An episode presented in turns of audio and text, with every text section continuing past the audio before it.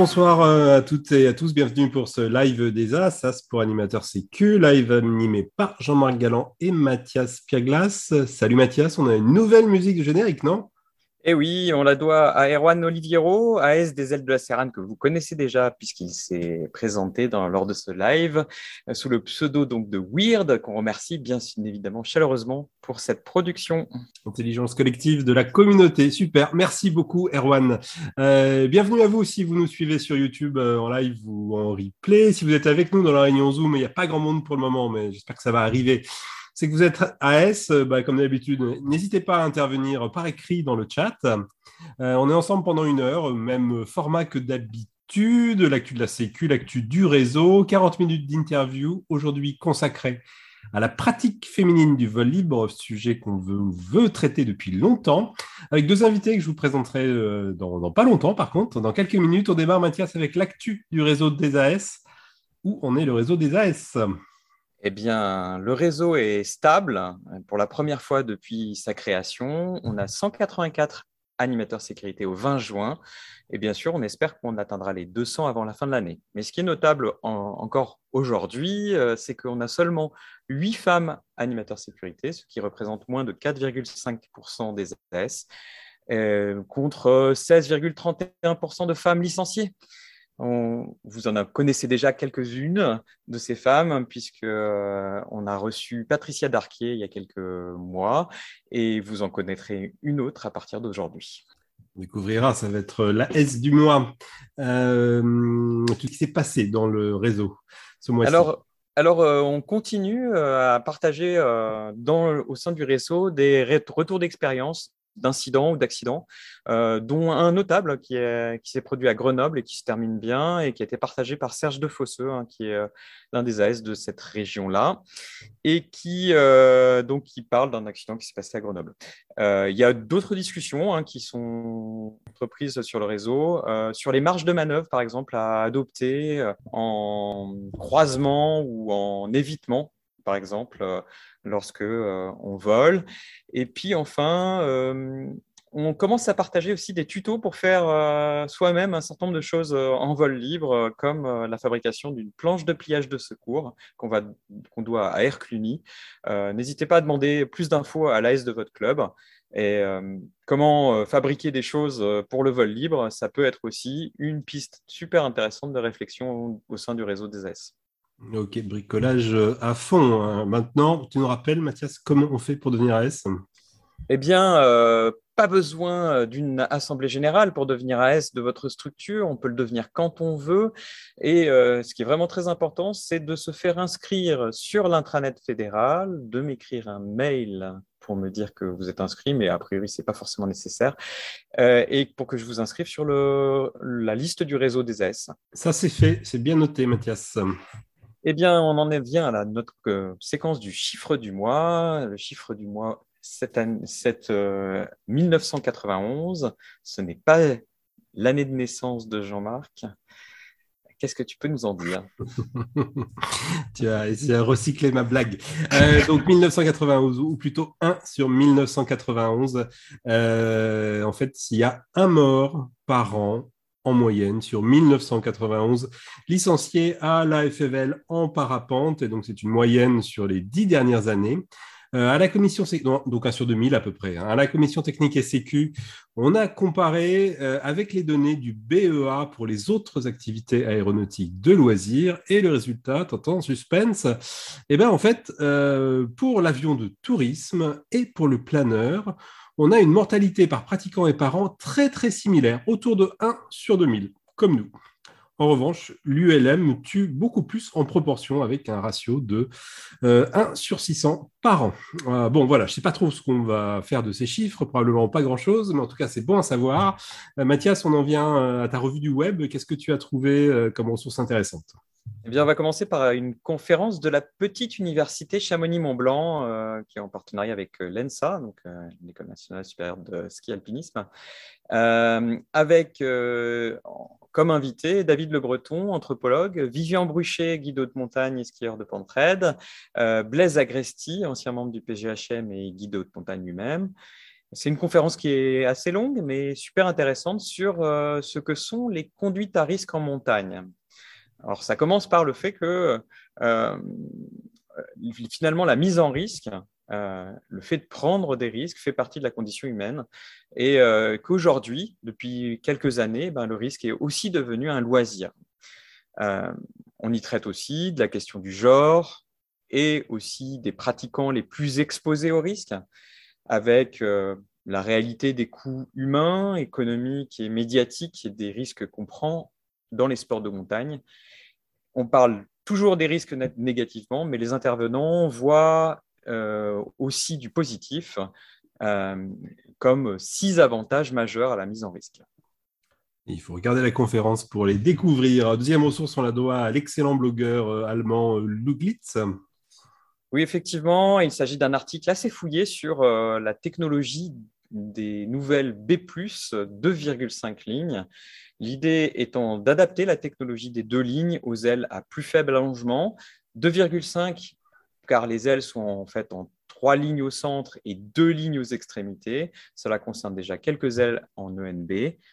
Et euh, l'article précise que ça donne des gains en termes de pilotage, de traînée, de planer, de ressenti de la masse d'air aussi, et euh, expose très clairement les technologies utilisées.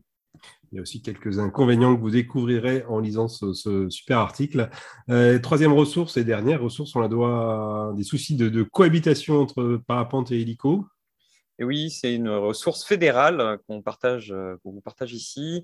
Euh, c'est la conduite à tenir lors des interventions avec des hélicoptères, qui impliquent des hélicoptères.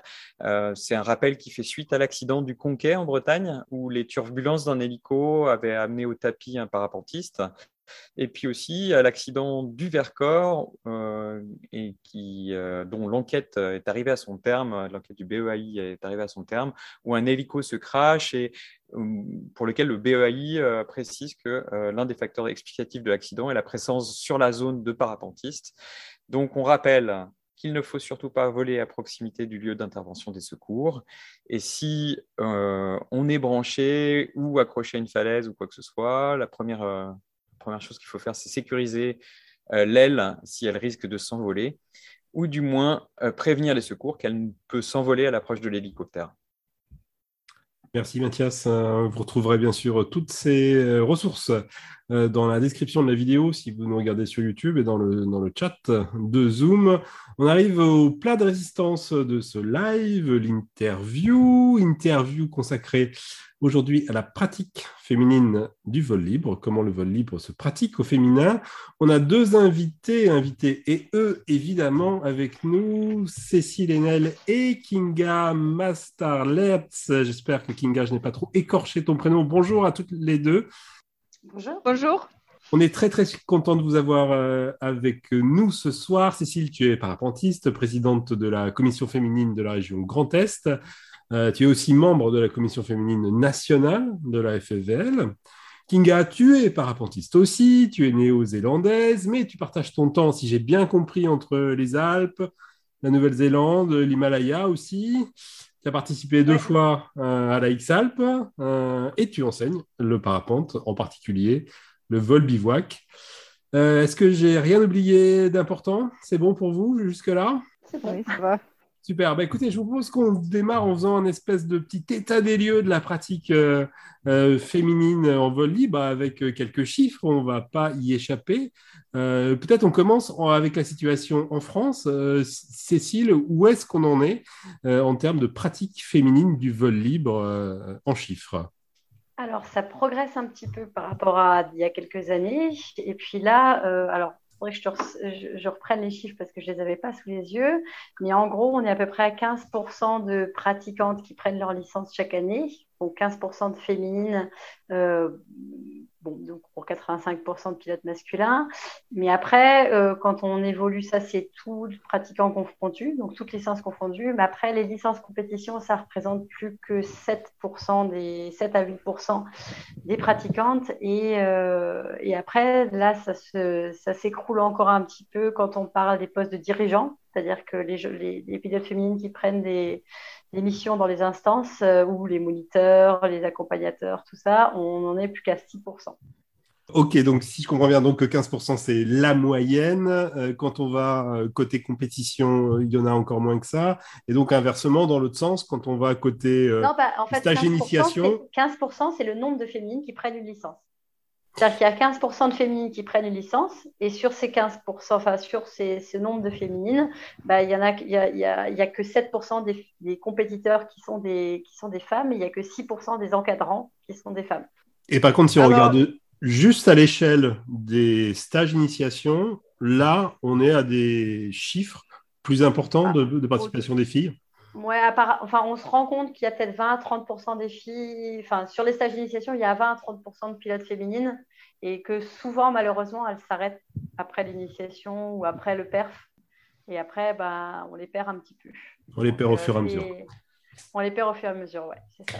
Kinga, est-ce qu'on a le même phénomène euh, en Nouvelle-Zélande, par exemple? Oui, je crois que c'est encore, encore plus de différence parce que je crois qu'on a 35-40% de, pilotes euh, féminines en, sur le stage d'initiation. Et après, euh, quand ils commencent à progresser, il y a de moins en moins de femmes au niveau supérieur. Alors, peut-être la question n'est pas vraiment euh, de savoir pourquoi les femmes ne commencent pas à voler, mais qu'est-ce que qu'est-ce que qu'est-ce qui les empêche de progresser, de progresser C'est la question qu'on se euh, pose nous depuis des années, d'essayer d'identifier pourquoi elles arrêtent en fait. Et ben voilà, vous euh. faites les transitions, c'est génial. Euh, quels sont donc les obstacles qui font que les femmes commencent mais s'arrêtent? En tout cas, plus en moyenne que les hommes. Mm-hmm. Alors, euh, en tout cas, nous, euh, dans les travaux qui ont été faits, alors il y a pas mal de travaux qui ont été faits, notamment dans les, euh, dans les DEGEPS, puisqu'ils doivent faire un mémoire, enfin présenter un projet. Donc, il y a pas mal de trucs qui ont été un petit peu, un petit peu étudiés. apparemment, ce et ce que nous, on ressort en fait empiriquement de notre, de notre intervention auprès des pilotes féminines, c'est que mine de rien, le gros, le gros truc qui, qui fait arrêter les femmes, c'est souvent la maternité parce que du coup, ben, en fait, euh, alors je vais peut-être faire des raccourcis en disant ça, mais euh, en fait, souvent, elles commencent le parapente avant d'avoir des enfants. Et, euh, et, puis, une fois que les enfants sont là, il y a moins de temps, il y a moins aussi de, de, comment dire, de capacité d'engagement. C'est-à-dire que c'est mhm. les, on remarque que les femmes qui ont des enfants vont peut-être un peu moins aller dans une activité à risque physique qu'un père qui, veut, qui a des enfants, en fait. Enfin, c'est, alors, c'est un c'est complètement empirique à hein, ce que je raconte là, mais c'est ce qui ressort des discussions qu'on a eues avec pas mal de féminines, c'est qu'elles vont avoir un petit peu le, ah ouais, mais en fait, je pourrais laisser des orphelins. Et euh, il y a ce petit côté-là. Et puis, il y a le côté vraiment manque de temps. Ce qu'on remarque aussi, c'est qu'il y a pas mal de féminines qui se mettent au parapente en même temps que leur conjoint, ou pour, avec leur conjoint, ou parce que leur conjoint est déjà volant et que souvent, quand même, ce qu'on remarque, c'est que quand il y a des enfants qui arrivent, ben, c'est souvent la, la, femme qui arrête le parapente en premier euh, par rapport à l'homme. Quoi. C'est pas forcément la faute des mecs, hein. Je... voilà, c'est une constatation. tu marches sur des œufs, tu es très prudente. Donc, un des facteurs, la maternité et le, et le rapport au risque qu'il implique. Est-ce qu'il y a d'autres facteurs que vous avez pu identifier, l'une ou l'autre euh, Kinga, Cécile? Oui, je crois que c'est certainement, oui, ça, se passe souvent que la, maternité est un problème pour le parapente, parapente avec risque temps qu'on a besoin pour, pour pratiquer de parapente. Mais, euh, mais, moi, je, moi, je travaille et je, je parle beaucoup avec les femmes qui euh, n'ont pas les enfants. Euh, et toujours, euh, il y, a, il y a les autres obstacles pour eux qui ne sont pas connectés à la maternité. Euh, la première, la première chose que je veux dire, que c'est pas que c'est pas vrai que, euh, que, que, que, les femmes n'aiment pas le risque. Euh, parce que ah, j'entends souvent, j'entends souvent que les hommes sont en quelque sorte plus courageux par, par nature. en fait, je ne le crois pas. mais, mais, mais, je crois que c'est un peu comme euh, euh, ce que on dit en, anglais, c'est nature or nurture. Ça veut dire si c'est nature ou l'éducation. je crois que c'est plutôt l'éducation. Entre l'inné et l'acquis, la, ce qui vient de la nature et ce qui vient de la, de la culture, hein, dont l'éducation fait oui. partie. oui, oui, oui, exactement. Alors, euh, je, crois profondément que les hommes et les femmes font euh, face à la peur et l'anxiété et l'incertitude lorsqu'ils progressent vers, vers de nouveaux aspects de vol, oui.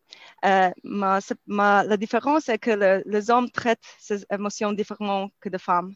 Parfois, parfois je, parle, euh, euh, parle avec les femmes qui, me disent que, que, que, que, ce récit des hommes qui dominent pas, pas leur récit. Je veux dire que parce que la plupart des pilotes sont les hommes, bien sûr, naturellement, c'est le récit de, des hommes domine. Euh, je sais pas, je, je m'explique bien. je vois tout à euh, fait ce que tu veux dire. En fait, c'est dans, notre, dans notre culture aussi. En fait, depuis toute petite, on, je pense qu'on incite aussi les petites filles à penser qu'il bah, y a des trucs pour les garçons, il y a des trucs pour les filles. Et, et je pense que c'est en montrant des exemples de femmes qui y arrivent euh, que, que, que, les choses changeront. C'est pas en essayant d'inciter, c'est en leur montrant que c'est possible en fait. Oui. Alors, les garçons sont plus encouragés de, de, de, de prendre risque. On, fait la, on, fait la compétition. vous savez, il y a cette histoire, cette expérience sociale de euh, balançoire. Euh, il y a cette balançoire sur le, sur le site. et les garçons qui sont approchent sont encouragés par leurs parents à grimper, à l'utiliser, à faire euh, ce challenge. Mais, quand les fils sont approchent, la, réaction est plutôt hum, faites attention, euh, euh, ne vous blessez pas, c'est dangereux. C'est un peu, tu, vois tellement que même les parents qui aiment les enfants de la même, la même manière le traitent très différent, différemment. et après, on, on grandit, euh, euh, on, porte cette attitude. On, est euh, influencé dans, par ça. la vie. Oui, oui, oui. Ah, Bien sûr. Moi, on me, le, on me le sort régulièrement. C'est-à-dire qu'on me dit, je suis parapentiste, j'ai deux enfants, et on me dit, ah, mais tu voles alors que tu as des enfants, mais tu n'as pas peur. c'est marrant parce que mon mari qui est parapentiste, qui s'est mis après moi, on lui sort pas mhm. ça en fait. Mais t'as pas peur pour tes enfants? Bah, enfin, on lui dit pas en fait. Donc, euh, alors que moi, on me le hein? dit. Donc, en quoi moi, en tant que mère, ce serait plus dangereux que je fasse du parapente, alors que pour mon mari, ça ne l'est pas quoi? Jusque là, on a parlé finalement d'obstacles qui sont très généraux, sociétaux, euh, la culture, l'éducation des garçons euh, versus celle des petites filles. Mais est-ce qu'il n'y a pas aussi des obstacles ou des difficultés qui sont propres au milieu du vol libre euh, et qui euh, font que les filles ont plus, euh, sont plus poussées à décrocher que les garçons. Je pense que quand on évolue, enfin Kinga en parlera peut-être mieux que moi, mais je pense que quand on évolue vers de la compétition du haut niveau, il y a aussi le frein du matériel. Parce que très clairement, le matériel, il est quand même pensé, on sait maintenant qu'une petite voile va voler moins vite et moins, et moins fort qu'une grande voile. Euh, et qu'elles seront pas. Là, les constructeurs ont fait beaucoup d'efforts pour développer leur modèle en XXS ou en, très petite taille. La voile très petite taille sera quand même nettement moins performante qu'une voile de grande taille. Donc, ça, c'est pour ce qui est de, la compétition. Euh, Maintenant, les sellettes aussi se sont bien améliorées. Elles sont réglables dans toutes les, dans toutes les dimensions et tout ça, parce que c'est vrai que moi, par exemple, j'ai galéré au début à trouver une sellette parce qu'on n'est pas fichu comme un mec. Et les sellettes, elles sont souvent dimensionnées pour un bassin d'homme avec des longueurs de jambes d'homme. Et, et, euh, c'est pas toujours évident de trouver un truc à sa taille. Ça, c'est pour ce qui est du matériel. Ça a beaucoup évolué, ça, je pense. Donc, euh, donc euh, c'est en train de s'améliorer. Après, euh, pour ce qui est de, des contraintes physiques, euh, eh ben, nous n'avons pas de pénilex. Donc, voilà. Euh, il y a des trucs qui existent, mais ce n'est pas très glamour. Et, après, le pénilex, ce n'est pas glamour non plus. Hein. Voilà. Mais c'est quand même plus pratique, on dirait, que ce qu'on nous propose, nous. Hein. Et après, je ne sais pas si Kinga, tu as des, tu as des idées quand je vois, je vois deux problèmes pour la progression pour la femme. Pour, la. Une, que euh, quand je dis un petit peu, quand j'essayais d'expliquer, je ne m'explique pas très bien en français, désolé, mais euh, quand, euh, quand tu es un pilote une pilote qui veut progresser, veut faire quelque chose de nouveau, il y a certaines incertitudes qui, qui, qui, que, tu fais quelque chose qui n'est pas pas sûr que ça, ça, va pas, ça va marcher ou ça va pas marcher. Tu as besoin un peu de confiance dans ta capacité, capacité je veux dire. Alors, si, si quelque chose marche bien, c'est bien. Mais si quelque chose ne euh, marche pas très bien, tu as pris du père, tu as en anglais on, dit close call, oui. Alors, quelque chose n'a pas marché très bien, mais tu n'es pas blessé, mais, mais c'était, oh, je, maintenant je perds, maintenant je sens anxiété, maintenant je sens anxieuse Confiance, ouais, oui, perte de confiance. Oui, oui, Merci, ben, je, je, je, je hmm, perte de confiance. Euh, euh, la, la, différence, je, je, la femme dit souvent que, que les hommes simplement font, euh, font le truc. Toujours la, après un moment, ça, ça va pour eux. Même les femmes ont besoin de traitements un peu différents. Parfois, euh, que ce récit de, des hommes euh, est dominant pour la, pour la communauté de parapente parce qu'il y a presque majorité euh, les, hommes. Beaucoup de femmes me disent que, que c'est la façon générale de parler de ces émotions dans la communauté de parapente, le fait de sentir faible, inférieur, que qu'ils que, que, que, progressent pas assez bien ou ils ne sont pas assez, bons, assez intelligents, je ne sais pas, que, que les hommes. Et je crois que ça, c'est un problème parce que je crois que ce n'est pas vrai au début, mais, après, que c'est un cercle parce que plus nous avons de femmes en parapente au niveau supérieur, et plus ce récit féminin est visible, oui, plus les femmes peuvent euh, s'identifier les plus femmes peuvent prendre confiance et aller pour voler leur première course ou voler la première compétition ou s'éloigner de la colline locale. Je sais pas. Donc moi, ce que, ce que, ce que j'entends, euh, c'est que finalement, un des obstacles à la pratique féminine, c'est la communauté euh, très masculine ah du bah, parapente. Je pense qu'effectivement, pour être une... Alors, moi, personnellement, j'ai toujours pratiqué des sports de mecs. Donc, euh, j'ai fait 7 ans de rugby avant de faire du parapente. Euh, je suis vétérinaire rural, donc je travaille qu'avec des, enfin, très essentiellement des hommes. Ça m'a jamais posé problème euh, d'être dans un milieu masculin. mais, mais clairement, ça peut être un frein pour pas mal de filles. Parce que pour parler euh, franchement, il faut quand même euh, supporter la blague de bite dans le camion hein, pour, euh, pour, faire du parapente, mais dans des stages de parapente. C'est vrai qu'on se retrouve souvent, enfin là peut-être qu'il y a plus de filles maintenant, mais moi quand j'ai commencé, donc c'était il y a presque dix ans, eh ben, j'étais toujours la seule fille dans tous les stages. Et c'est pas toujours très fin et on se fait quand même pas mal draguer sur les décos. Euh, alors que en fait, euh, alors j'entendais parler de classement féminin. En fait, on veut juste euh, être considérés comme des pilotes, des pilotes, pas forcément des femmes ou des hommes, juste des pilotes en fait. Et, on n'a pas besoin d'un classement femme.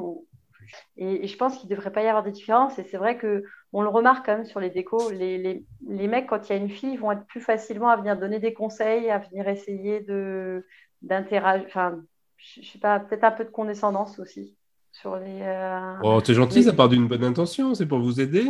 Oui, ah, ça, exactement. ça, ça c'était ma deuxième, deuxième problème que je vois dans la communauté, que, que, que je crois que aider les femmes pilotes, euh, les femmes à progresser quand ils sont partis à ne pas, ne pas les aider parce que euh, vous voyez une femme pilote ouvrir une aile, il y a immédiatement de gars qui l'aident, la conseillent. si vous êtes un pilote expérimenté, il y a un mec au hasard au décollage qui vous donne des conseils, bah, je, je m'en fous. Moi. À Kinga qui a fait deux fois la XALF, ça doit être assez savoureux en effet. Ouais. mais, c'est toujours, oui, c'est toujours, ça, se passe quelquefois. Mais euh, si vous êtes euh, moins expérimenté, euh, que cela arrive à chaque fois quand vous, vous voyez voler, vous vous habituez à l'idée que que vous avez besoin de cette, cette aide, vous, avez, vous avez besoin de ce conseil. euh, euh, alors, euh, même si ça vient d'un bon endroit, comme tu as dit, d'être euh, charmante, je ne sais pas, parfois le, le, le, le mec veut aussi parler avec la fille. C'est un premier icebreaker, premier contact, parler avec quelqu'un. Mais, mais à la fin, je crois que que, que, que- qu'au final, ça risque de ralentir euh, cette progression de, de femmes. Je suis Non, d'accord, je bien pense sûr. que les, je pense que Ouais. les pilotes euh, féminines ont plus de mal à faire le sevrage de la radio, du club, des autres pilotes, parce que comme en fait, à chaque fois qu'elles vont, en- enfin, pendant leur progression, elles sont énormément sollicitées pour donner des conseils, pour euh, souvent c'est Ouais. bienveillant, mais du coup ça- il y en a, beau- il y a beaucoup de filles qui me disent, mais moi en fait, je vais voler que quand les pilotes, de- les autres pilotes du club me disent que c'est bon pour voler. Ça, j'ai eu le discours euh, un nombre incalculable de fois c'est c'est bien quand euh, c'est bien quand euh, tu es piou piou que tu as 20 vols, c'est vachement bien de s'appuyer sur les autres. Quand ça fait 4 ans que tu voles, il y a un moment où tu es censé pouvoir faire ta propre analyse et décider toi-même que c'est le moment de voler. Ouais. Mais comme elles sont très encadrées, souvent elles ont du mal à se défaire de ce sevrage en fait. Voilà. c'est une balance dif- diffi- difficile? Parce qu'on veut créer cette communauté de, de clubs, de, de pilotes plus expérimentés qui aident et conseillent euh, les débutants. Mais on veut aussi mm, que, que, que ce, ce débutant progresse euh, et, et- et- et faire le truc.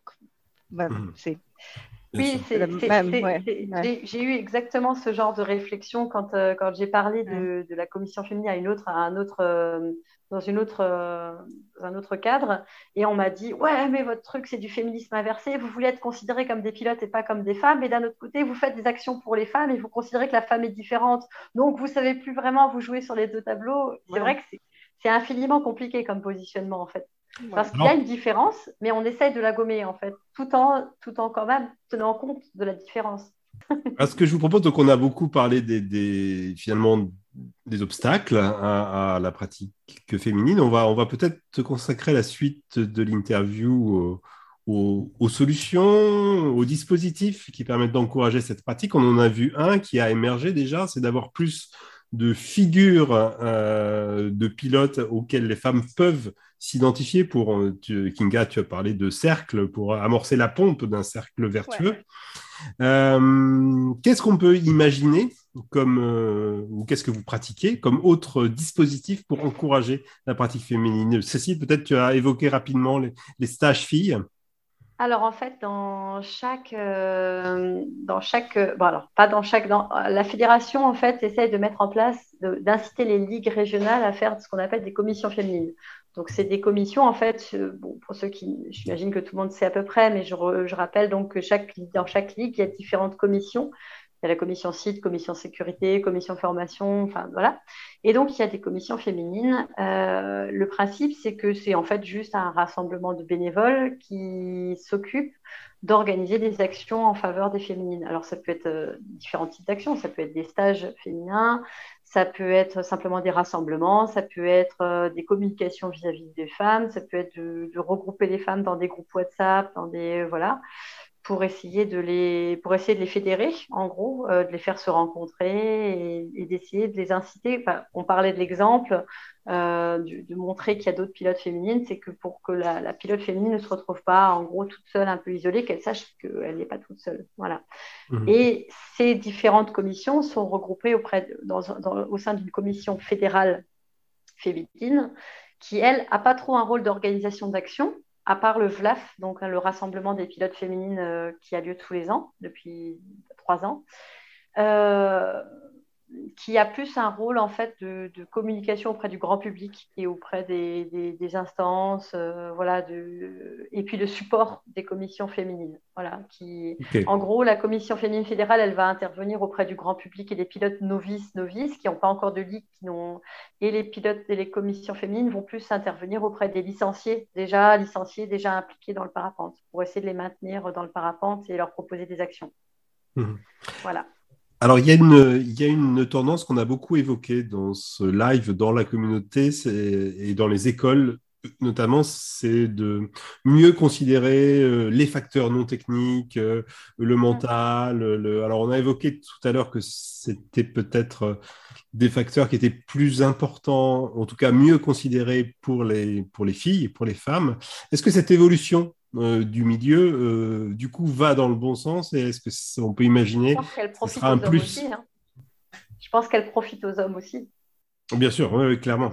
mais... un, peu plus, un peu plus de bienveillance et un peu moins de, tirage de bourre n'est pas, pas forcément euh, une mauvaise chose, surtout dans des sports engagés comme les nôtres. Donc, euh, donc après, c'est vrai qu'il y a des, il y a des en pédagogie d'une manière générale, il a été démontré que bah, le cerveau féminin marche pas tout à fait comme le cerveau masculin non plus, même si au départ euh, tout voilà, et qu'il y a des pédagogies qui sont plus adaptées aux féminines et ça, ça a été mis en place dans les stages féminins. Après, on se rend compte aussi que la femme a besoin de plus extérioriser ses émotions après un vol et c'est plus facile, enfin en tout cas les pilotes qui font des stages féminins nous disent qu'elles ont plus de facilité à le faire dans un, public majoritairement ou uniquement féminin que dans un public majoritairement masculin. Il y a une question que j'aurais peut-être dû vous poser en amont, parce que là, on est entre nous, je pense qu'on partage tous l'idée que c'est une bonne chose que la pratique se féminise, mais après tout, c'est peut-être pas le cas de tous les gens qui nous écoutent. Euh, pourquoi faut-il féminiser la pratique du vol libre? Quels seraient les arguments pour euh, convaincre les irréductibles? Ah bah déjà, il faut le faire parce que c'est un objectif euh, de nos instances sportives. Donc, la parité homme-femme, voilà. C'est comme ça, c'est tout. Euh, non, après, je pense qu'il y a franchement, euh, l'échange est vachement intéressant parce parce qu'il y a pas mal de trucs qui peuvent être apportés d'un public à un autre, déjà, je trouve. après, c'est vrai qu'on a participé là, au, enfin, il y a une de nos représentantes de la commission féminine qui a été à aux instances du sport féminin enfin, dans la région Grand Est. C'était un truc où il y avait plein de fédérations qui étaient représentées. Et apparemment, les autres fédérations, ce qui nous a été rapporté, c'est qu'elles étaient assez admiratives de nous. Parce qu'en fait, tout était déjà fait au sein de la FFVL. En fait, on a des compétitions. Nous, on en était à se poser la question de comment favoriser les pilotes féminines et comment faire qu'il y en ait plus. Là où dans les autres, dans les autres fédérations, genre le foot, elles en étaient encore à simplement réclamer d'avoir des équipes mixtes. Mhm. tu, sais pas si tu vois ce que je veux dire, euh, et de faire en sorte que tout le monde soit sur le même pied d'égalité, ce, qui est, ce qui est le cas déjà dans le parapente, puisqu'en fait on est déjà sur le, en compétition par exemple, en stage, il n'y a, pas, a pas de différence qui est faite entre une pilote féminine ou, un pilote masculin. Tout le monde a accès au même, tout le monde a accès au même matériel, tout le monde a accès, bon, certes il y a l'histoire de la taille des voiles, mais moi je, on parlait de, de je pense qu'en fait, euh, il y aurait un intérêt, plutôt que de faire des classements féminins et masculins, par exemple en compétition, à dire un classement en termes de poids. Parce qu'un mec qui fait 50 kilos, il va être tout aussi défavorisé qu'une femme qui fait 50 kilos. Qu'est-ce que tu penses, Kinga, de cette, proposition, au lieu d'avoir des classements hommes et des classements filles dans certaines compétitions, d'avoir un, classement au poids comme au judo ou à la boxe? Oui, au début, je pensais, il y a quelques, quelques ans, quand je pensais que oui, on est tous les mêmes, et il n'y a pas, il n'y a pas de différence entre les femmes et le, le, mec. Alors, on peut faire cette, cette euh, classification à base de, poids. Mais après, après quelques ans, spécialement après hum, parler avec plus de, femmes, euh, je, je, comprends que c'est tellement important pour, euh, pour beaucoup de, de pilotes féminins avoir cette classification féminine. Euh, c'est un peu comme encouragement pour voir les femmes qui, qui compètent, euh, qui, qui fight their own battles, comme on dit en français, qui, euh, qui, qui, qui, dépassent leurs propres limites. Oui, aussi, aussi, oui. Ma, la propre limite, mais aussi la qui propre... livrent leur propre combat. Oui, oui, oui. Alors, euh, moi, moi, je fais surtout la compétition marche, euh, marche-vol. Euh, j'aimerais même, même en, compétition de cross, j'aimerais voir plus de femmes. le problème est que femmes, les femmes très souvent disent que, qu'elles ne sont pas compétitives. Ils ne sont pas, pas à la compétition je crois qu'en tant on a dit que les enfants en général, les garçons sont plus encouragés à concourir, relever le défi, je ne sais pas. mais, mais, les filles, on,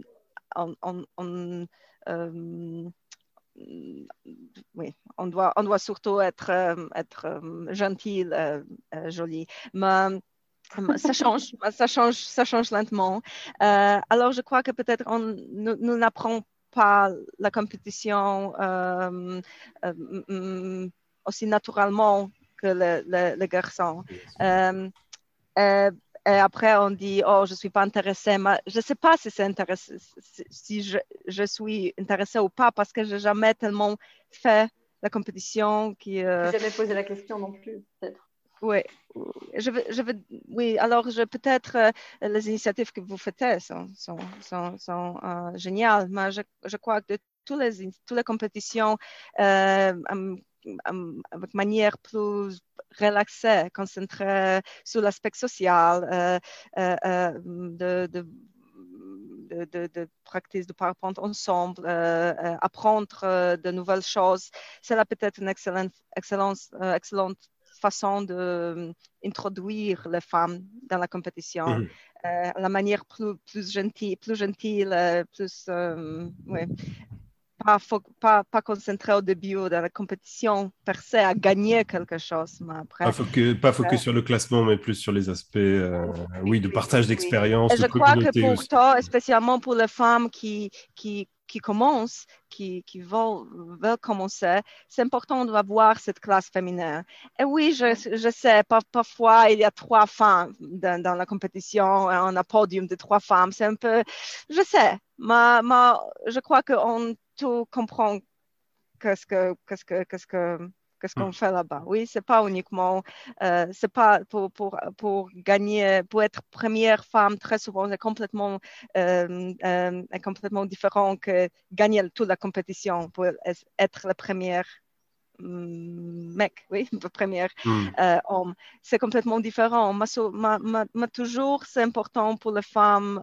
je vois que généralement, pour la, pour la, pour la, pour la communauté de, de, de femmes, euh, en parapente, c'est important à voir, voir que le, le, le parapente féminin est célébré à cette manière. D'accord, ok, ouais. Donc ça aussi, c'est vrai. Il y, a, il y a du pour et du contre. Juste, dans la compétition, ouais. Juste, est-ce que je vais, il faut qu'on fasse remonter. On a quelques questions des AS. Mm -hmm. Mathias, tu veux les faire euh, remonter?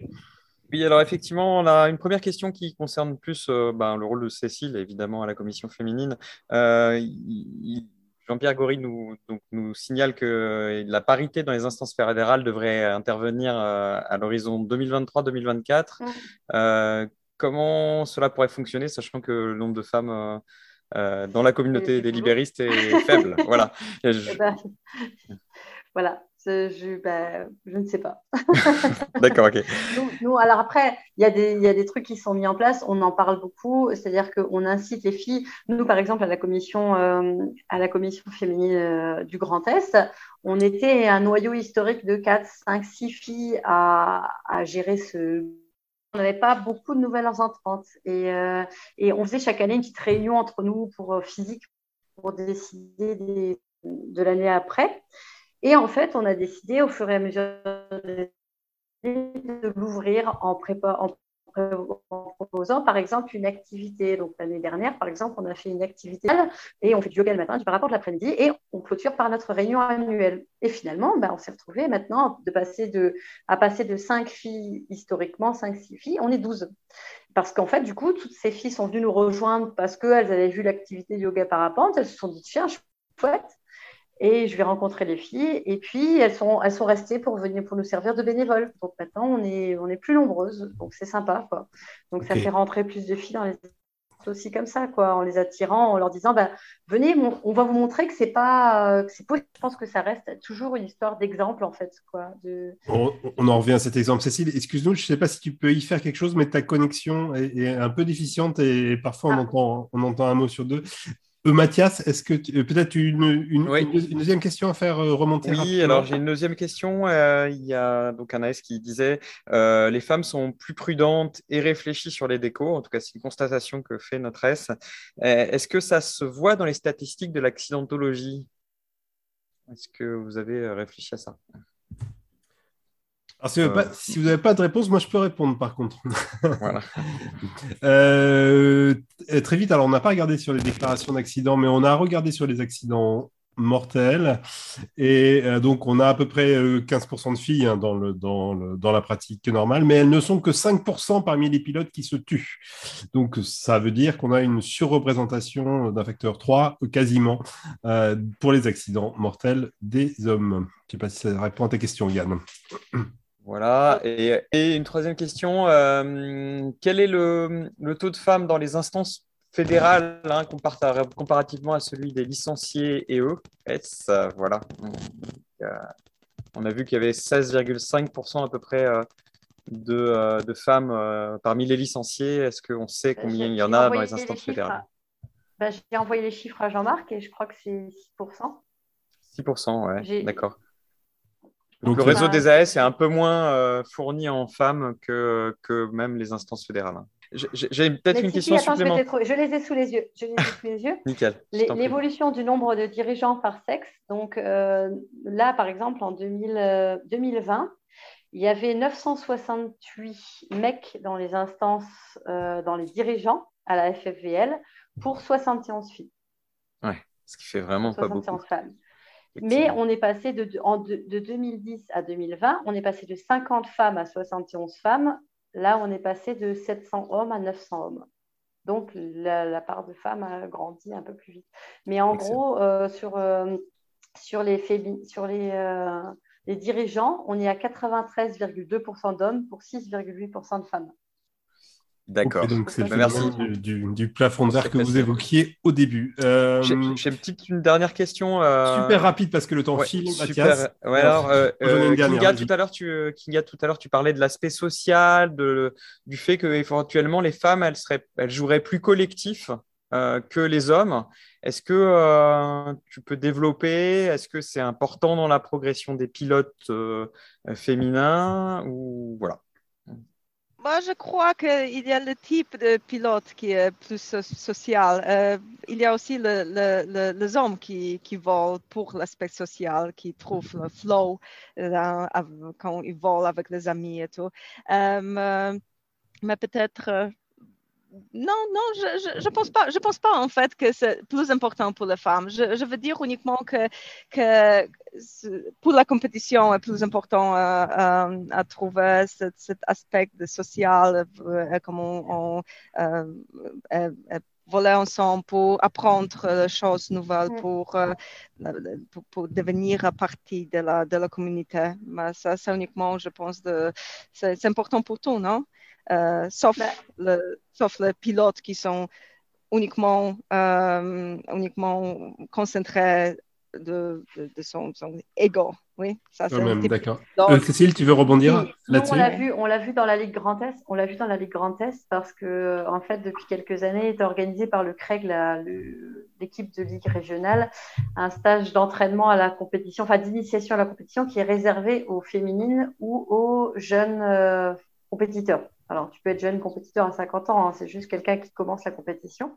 Et en l'occurrence, grâce entre guillemets à ce stage et derrière à, derrière à une, une communauté de pilotes qui s'est créée, on est quand même passé au sein de la Ligue Grand Est à 3-4 pilotes qui faisaient de la compétition, pilotes féminines, hein, j'entends, il y a encore quelques années, euh, à 8, 8 ou 9 maintenant. Et là, tu vois, la compétition qu'on a fait il y a deux semaines, sur le massif des Vosges, eh ben, sur, euh, sur 40 pilotes inscrits, on était 6 féminines.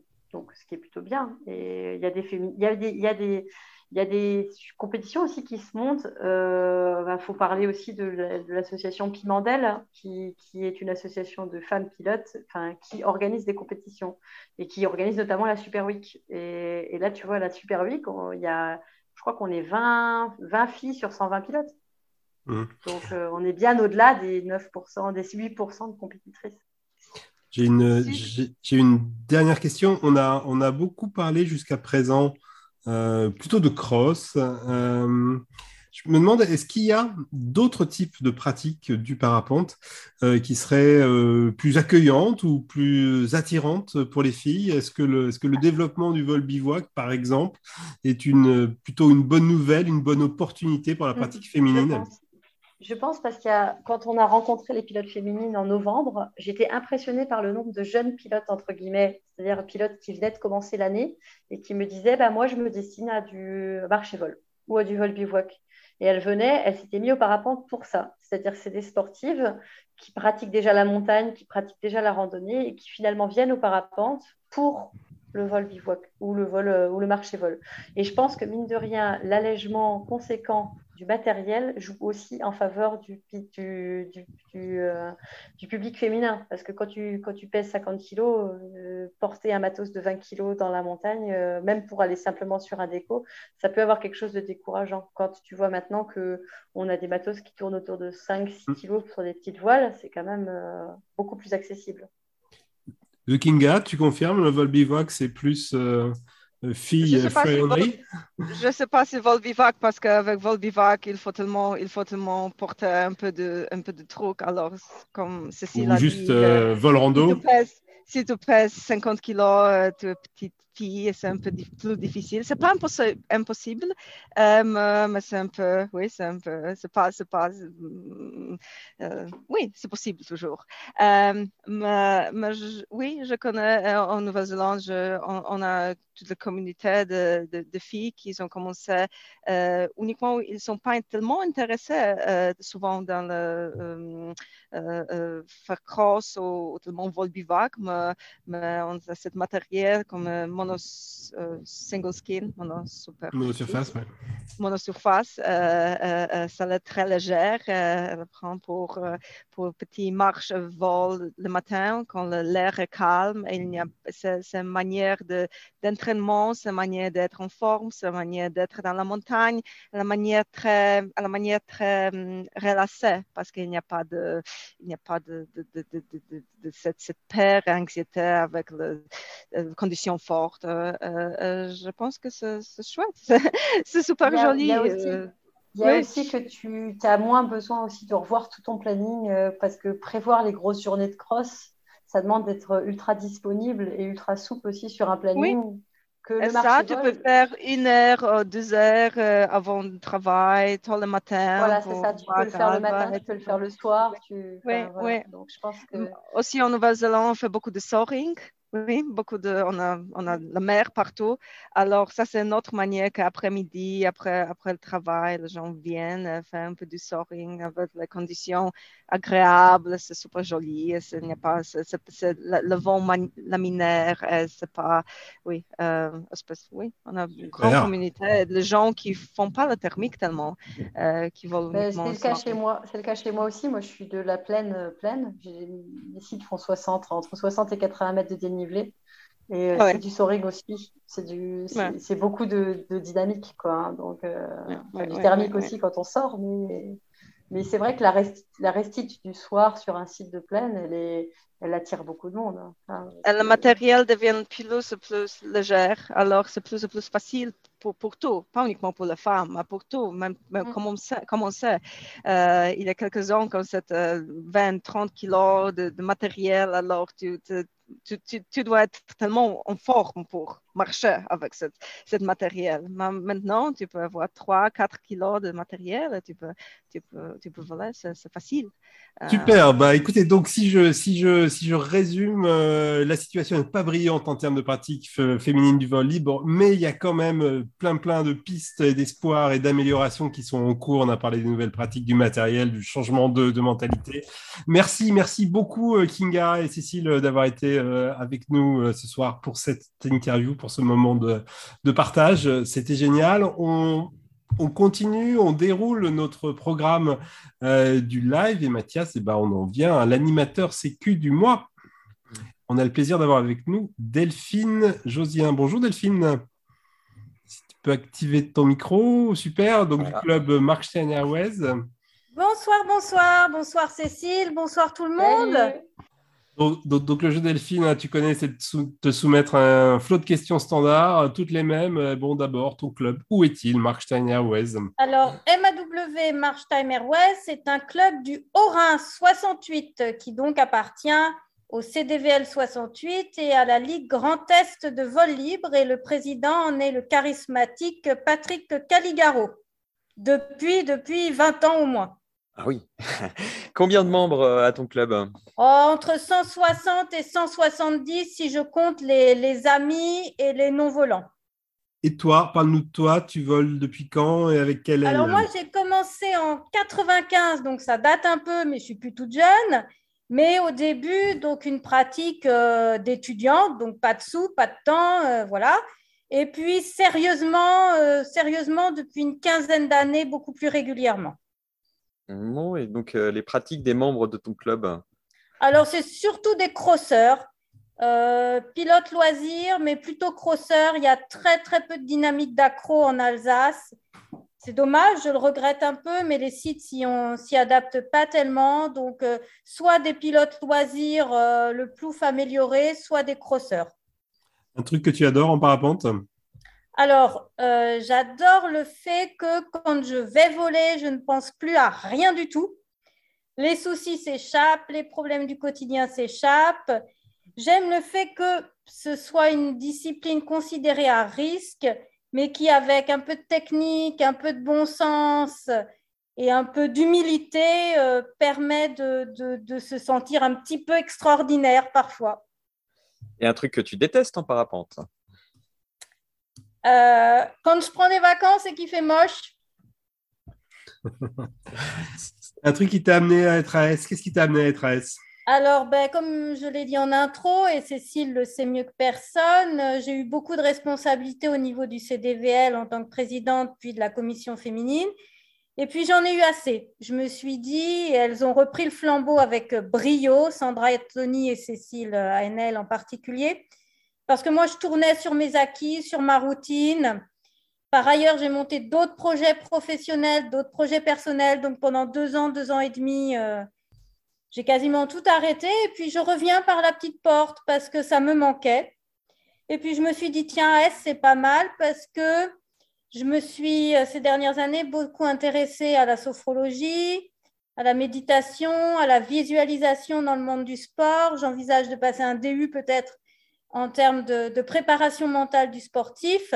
Et je voulais amener ça dans la pratique du vol libre une action que tu as testée et dont tu es contente Eh bien, pour l'instant, j'ai voulu mettre en place justement euh, une, une, espèce de préparation mentale au vol libre. Et pour l'instant, au sein de mon club, j'ai eu que très, très peu de retours. J'en suis assez triste.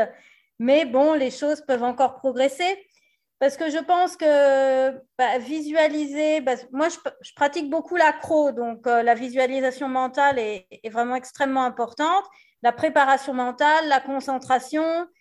Et je pense que tout pilote pourrait se poser trois minutes au déco, respirer, se mettre dans sa bulle tout en restant quand même attentif à ce qui se passe à l'extérieur et ça pourrait aider au niveau de la préparation, au niveau de l'analyse des conditions, au niveau de l'analyse des conditions du décollage.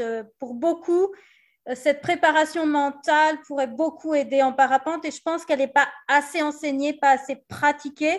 Ça se développe, hein, ça se développe. D'ailleurs, les filles du Grand Est ont fait une préparation mentale avec Monsieur Chapuis et je pense que c'est pas mal de renouveler ce type d'opportunité.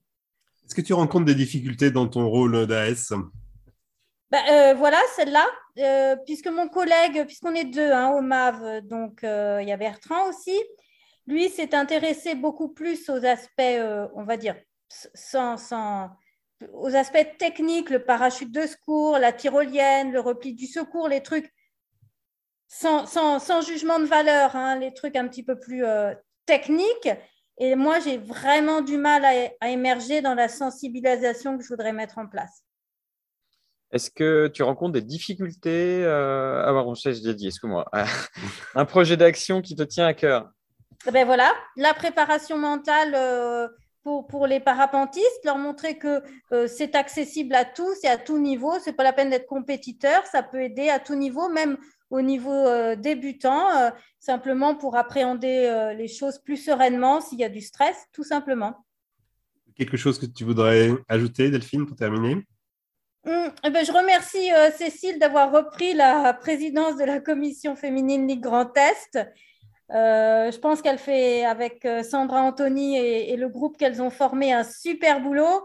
Et ça montre bien que la dynamique féminine est là et que qu'il faut, il faut des moteurs, il faut des exemples, il faut du renouvellement euh, et que, qu'on, tient bon. Et puis, je pense que les filles ont toute leur place dans le parapente, si ce n'est que c'est, je trouve, comme beaucoup de sports, plus adapté aux gens qui font 1m70 qu'aux gens qui font 1m50.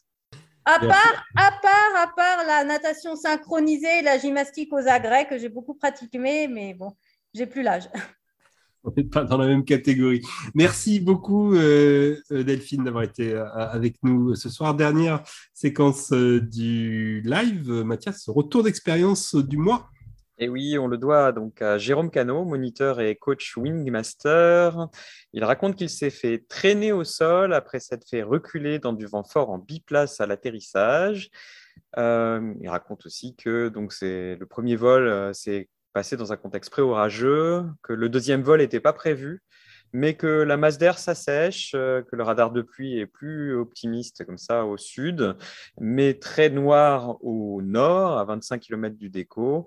Euh, il n'y a pas de vent, le temps est clair et décollage euh, a l'air vraiment, vraiment cool pour un vol sympa, en thermique et peu turbulent.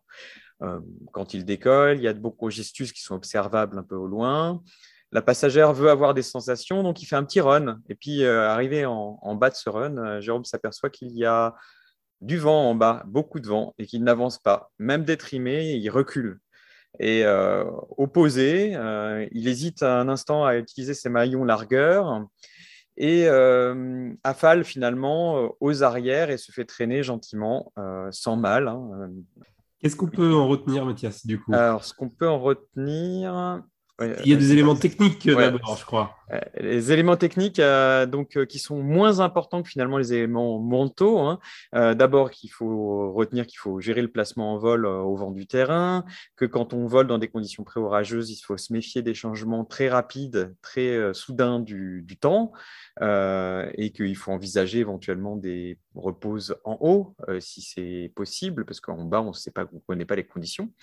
que là, il y avait une passagère très légère, alors que les conditions étaient annoncées fortissantes, et que globalement, euh, l'idée de pouvoir larguer euh, les maillons largueur euh, opposés est une bonne idée, mais il faut pouvoir s'entraîner avant sur ces questions-là, ce qu'avait pas fait Jérôme. Alors, il y a du mental aussi, je crois. Oui, il y a du mental. Euh, l'idée, c'est d'être capable de remettre en cause les, euh, remettre en, cause les, les routines hein, qu'on a avant un vol.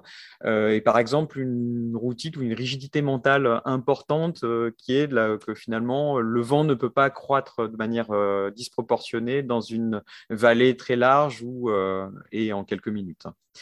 Et deuxième élément, il ne faut pas hésiter à prendre quelques secondes pour partager avec les autres pilotes présents euh, de manière à, pouvoir remettre en cause hein, euh, aussi ses décisions.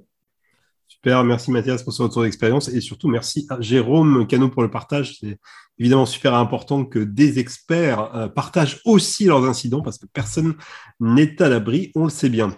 ben, je crois que c'est terminé pour aujourd'hui Mathias, le live des As. c'est terminé, puis nous on est en vacances parce qu'on se fait une petite pause estivale pour le live, pas de live en juillet-août. On se retrouve par contre au mois de septembre. Euh, bah, d'ici là, volez bien, prenez beaucoup de plaisir, vous faites pas mal. Et si vous avez des idées de thèmes, d'invités, écrivez-nous live des As, tout attaché, at ffl.fr. Salut Mathias. Salut Jean-Marc.